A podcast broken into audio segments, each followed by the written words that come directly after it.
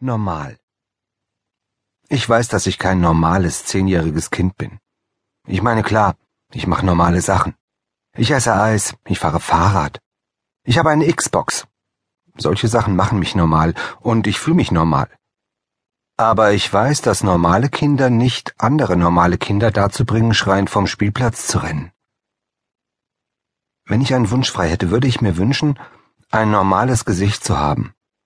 Ich würde mir wünschen, dass ich die Straße entlang gehen könnte, ohne dass die Leute diese Sachen machen, sobald sie mich sehen, dieses ganz schnell woanders hinschauen. Ich glaube, es ist so, der einzige Grund dafür, dass ich nicht normal bin, ist der, dass mich niemand so sieht. Aber inzwischen bin ich es schon gewohnt.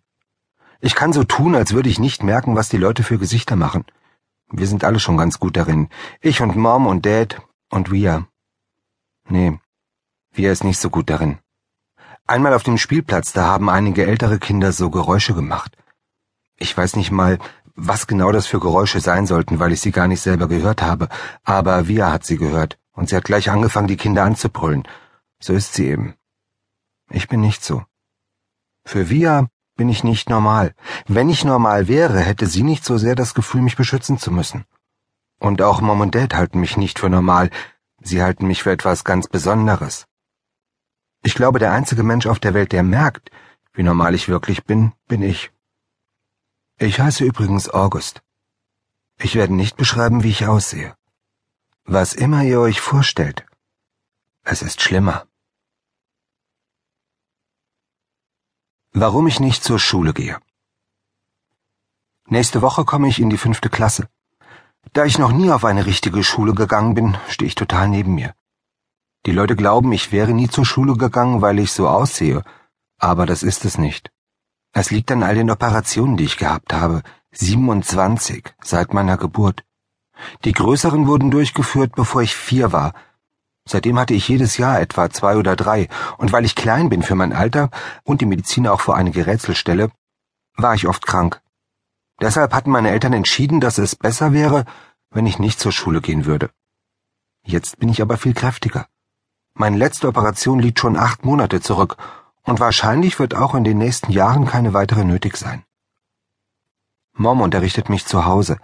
Sie war früher Kinderbuchillustratorin. Ich habe sie allerdings schon sehr lange nichts mehr zeichnen sehen.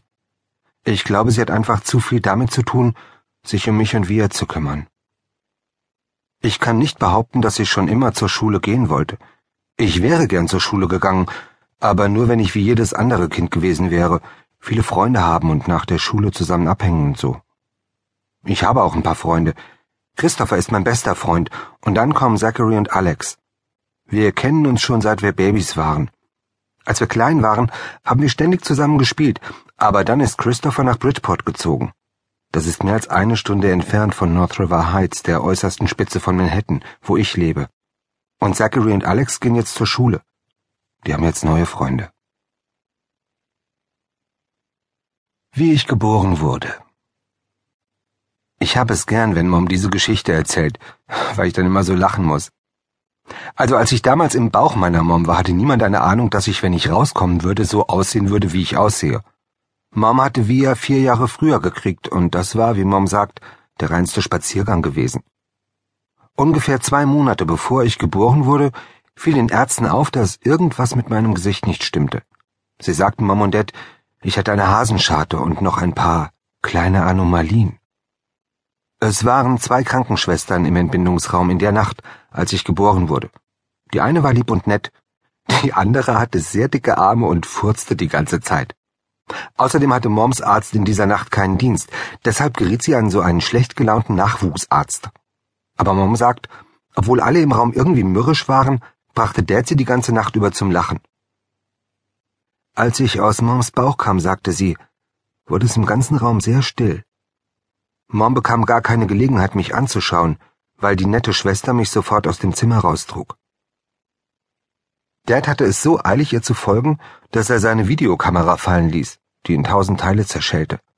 Und dann wollte Mom aus dem Bett, um zu sehen, wo alle hingingen, aber die furzende Schwester hielt sie mit ihren sehr dicken Armen fest.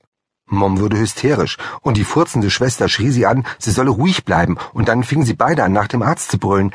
Aber wisst ihr was? Der war in Ohnmacht gefallen.